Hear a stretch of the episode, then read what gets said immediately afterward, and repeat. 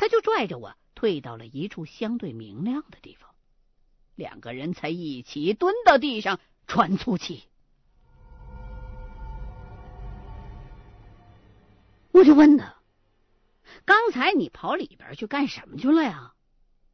秦一恒撇了撇嘴，说：“他找了一个别人的生辰八字，写在纸上了，然后找准方位，把地板撬开，埋了下去。”最让我目瞪口呆的是，他说那些字儿本来应该是要用女人的精血写的，可是他一时着急没找着，就用母狗的精血对付上去了。所以咱们俩今天能出来，真是命挺硬的。看来以后能吃这碗饭了。我听他说的神神叨叨的，都快赶上盗墓的了。我就问刚才。拽我的那东西到底是什么呀？秦一恒摇了摇头，说他也不知道是什么。可是那张红色的卡片上抹了口水，是稍微带着点人气儿的。说白了，刚才那就是丢车保帅。他还又告诉我说，把另外一个人的生辰八字埋进了这幢别墅当中。就相当于是把墓主人的身份给调换了，等于是把那东西的户口注销了一样。所以啊，那东西很生气。不过这样一来，那张纸上写着的那个生辰八字的主人，就恐怕要有血光之灾了，最次也得是折寿。所以。在这儿，清雪也奉劝各位，千万别随便把自个儿的生辰八字给陌生人。说实话，秦一恒用的这法子挺损的，但也是没有办法的办法。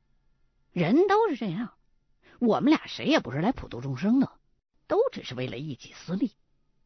我就问秦一恒：“你具体写的到底是谁的生辰八字？”他却不肯告诉我了。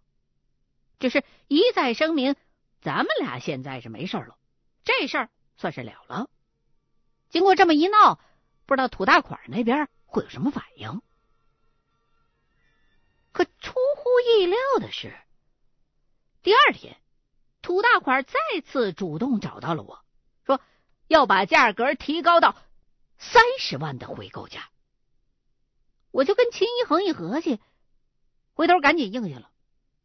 然后秦一恒才告诉我说，看到土大款如此的着急，他倒是猜出来这到底是怎么回事了。秦一恒分析，那幢别墅改成的坟墓是土大款给他自己准备的，那画家死在里边，肯定跟土大款脱不了干系。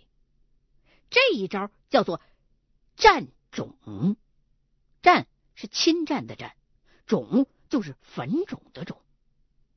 这种方术是让一个跟自己生辰八字相同的人先替自个儿死进坟里去。这招肯定是经过了某个大师的布局和指点了，是占用那个画家的阳寿呢。而那个死了的女模特。恐怕也是如此。正因为是要占阳寿而不是享阴寿，所以棺椁必须要在地面以上安置。这回那王老板让咱们俩进去，八成就是想害咱们的命，给之前死在里边的那画家和模特陪葬。之所以这么做，可能是最近。那座别墅坟墓当中的画家和女模特的怨气，开始压不住了。秦一恒估摸，这土大款每当发现宅子里头的怨气压不住了的时候，就会骗人进去陪葬。轮到咱们俩，说不定已经是第几条性命了。而现在，经过咱们俩的破坏。他这个精心布局的别墅，恐怕是废了。不出意外的话，土大款现在的寿命是跟秦一恒写了生辰八字的那个人的寿命是一样的了。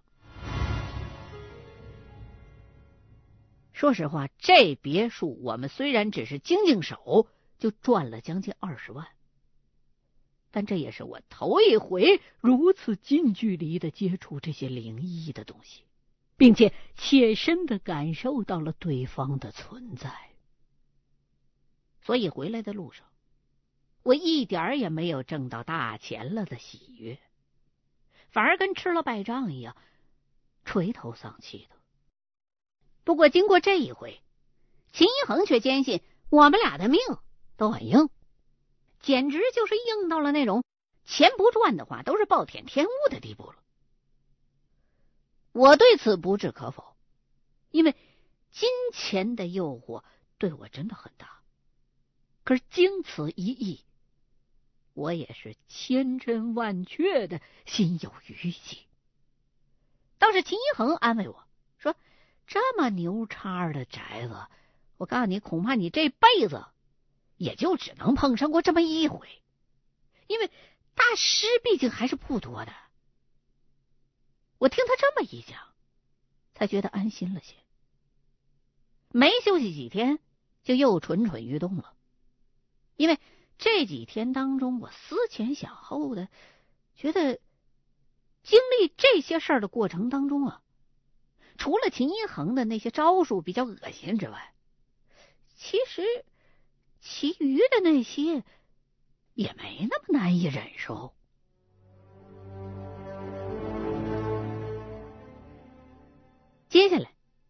消停了能有半个多月，这倒不是我们不想继续做了，而是信息的来源实在是有限，不容易找到真正靠谱的。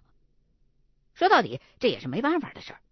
本来这凶宅的信息就只能是通过一些传闻去捕风捉影，谁也不会把这些东西真正摆到台面上来讲，因为产权人还是抱着希望说尽可能把这宅子卖出个高价的，而且也不是每一座城市都有真正的凶宅的，即便有，我们也不可能每一个传闻都实地去考察去，所以。一时之间，买卖凶宅的事业还真陷入了僵局。后来，一个忽然自个儿找上门来的房产中介，才算帮我们彻底打开了局面。这个人叫袁真，长得油头粉面的，一脸的精明，一看就是个天生做买卖的料。他说呀，他也是偶尔听人提起过，说有我们这两号人在四处打探凶宅的事儿。他做的正好是置业投资顾问，常年在全国各地四处奔波，手里边倒是有不少的人脉和信息网，所以啊，想来看看能不能有合作的机会。他给我们介绍房源，事成之后呢，给他一部分佣金，这样呢也算是共赢。我跟秦一恒一合计，觉得这还真是打瞌睡的时候有人给你送枕头。所以当即就跟袁振达成了口头协议，约好他以后再去任何一个城市，就帮我们搜集凶宅的信息，把相对有价值的反馈给我们。事成了之后，我们就会按照成交价的点数给他提成。哎，这袁振还真有本事，达成协议的第四天就打电话过来，给我们介绍了一套宅子。这人不仅效率高。而且还提前帮我们打探好了相关的细节。他介绍的这套宅子，坐落在一幢老式的居民楼里。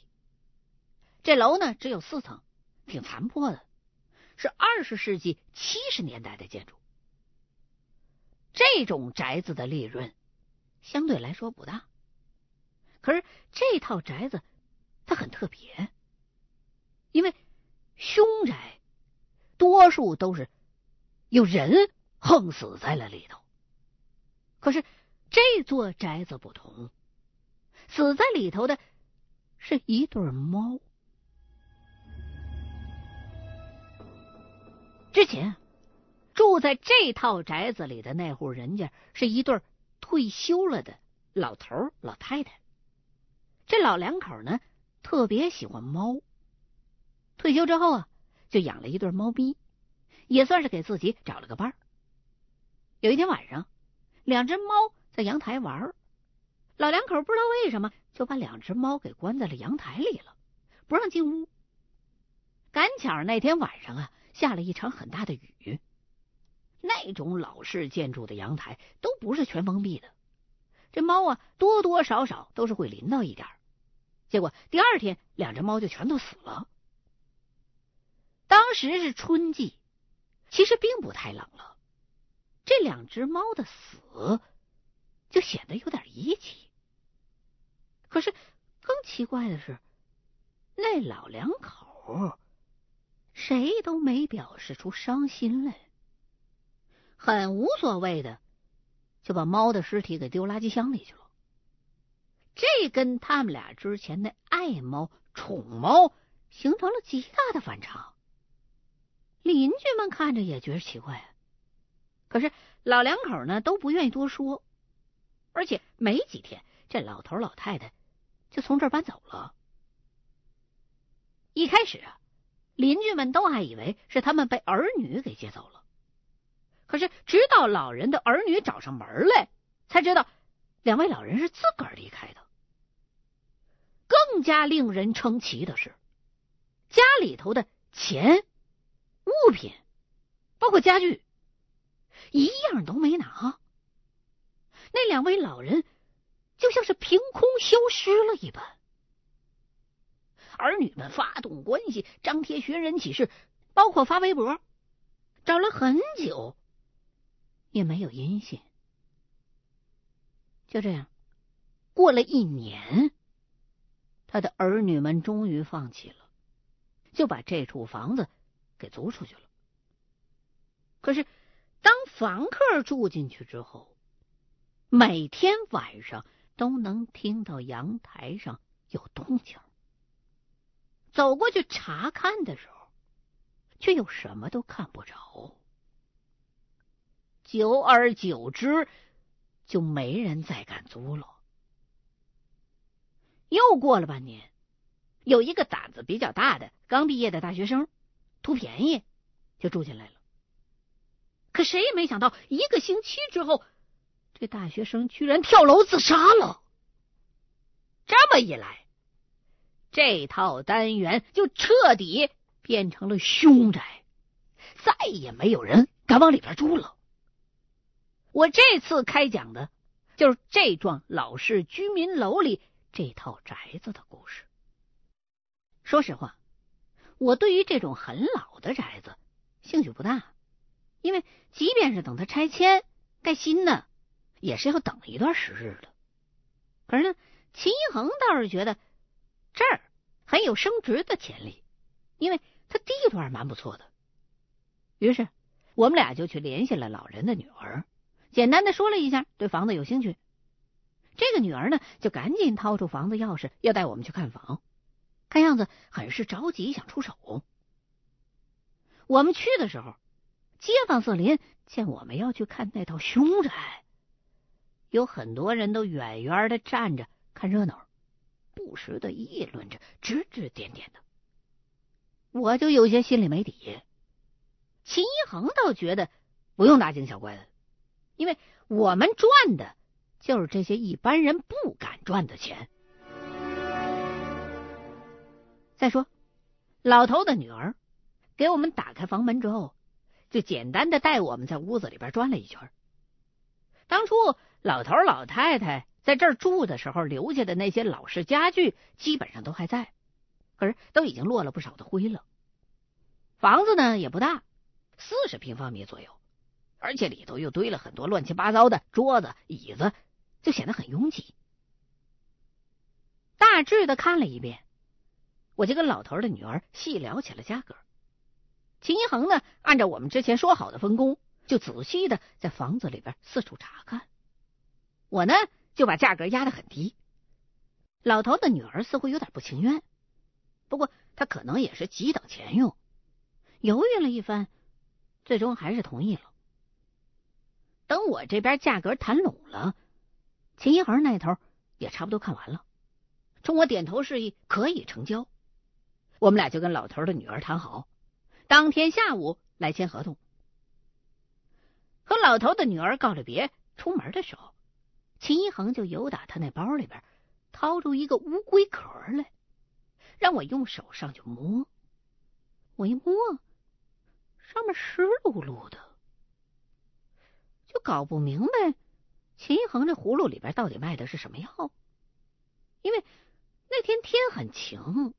不像是要下雨的样况且我们是在一座北方城市，空气比较干燥。秦一恒就解释说，他看了这房子里头的确有东西，不过不是凶的。看现在的情况，似乎是那东西啊有很大的委屈，可是没有打算要害人。所以既然是这样的话。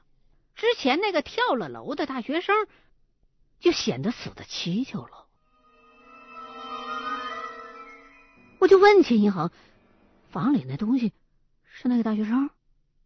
秦一恒摇摇头，说：“他也看不出来，反正啊，这不是很凶的那种，所以看上去比较模糊，不容易分辨。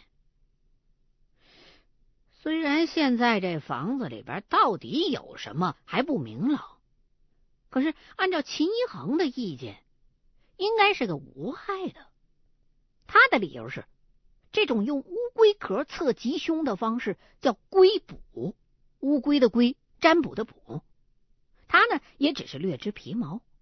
真正的大师，依据这种方术，甚至能够推算出国运的。据说呀，这上头落的这些水珠，就是。那些东西的眼泪，而龟壳上面流泪，则说明房子里头的东西受了很大的委屈。不过这些也只是道听途说，那些水珠具体是什么，我们是不会了解的。中午吃了饭，休整了一下，下午我们就把合同签了。签完之后，我们拿着钥匙又去了那套房子。去签合同之前。秦一恒啊，就买了很多的糯米纸。我们把糯米纸呢贴在门窗上，然后他就拽着我去闲逛。秦一恒解释说呀，这样做是因为他想看看那些东西究竟会不会由打这房子里边出来。如果那东西只是待在房子里头，那就更没有危险了。但如果他可以自由出入的话，这事儿就比较麻烦。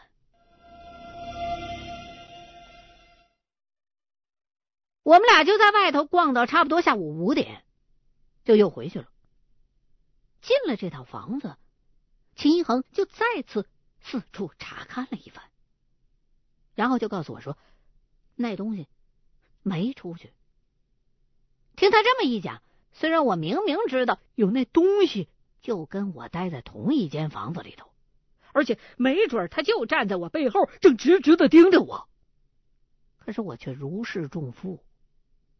因为秦一恒说，现在情况很乐观，比较容易处理。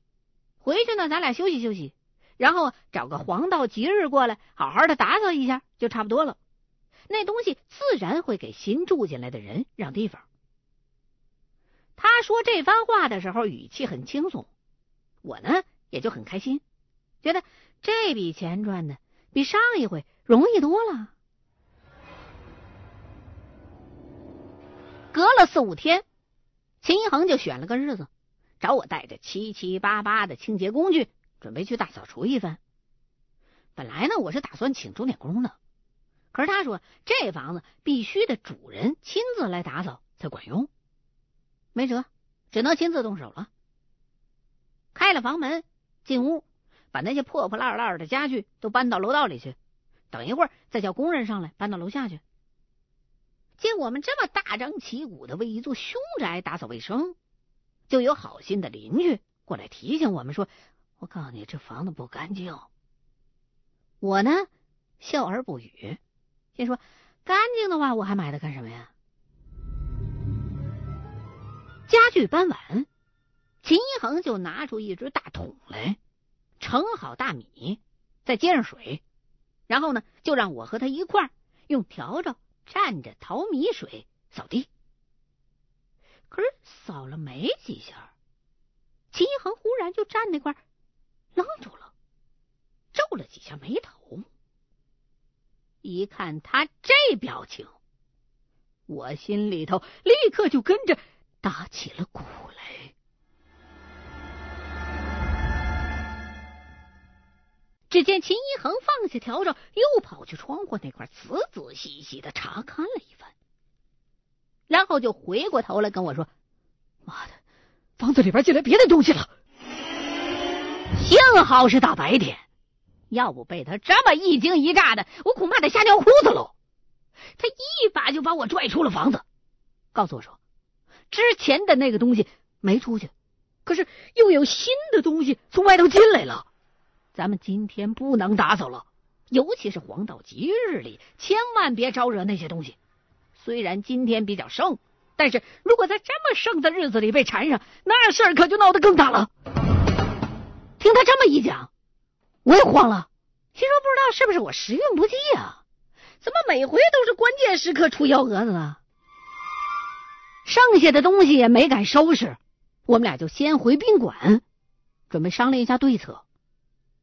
回到宾馆，惊魂稍定，秦一恒琢磨了半天，然后跟我说：“现在甭管怎么样，合同都签下来了，这件事就不能躲了，只能硬着头皮去解决它。”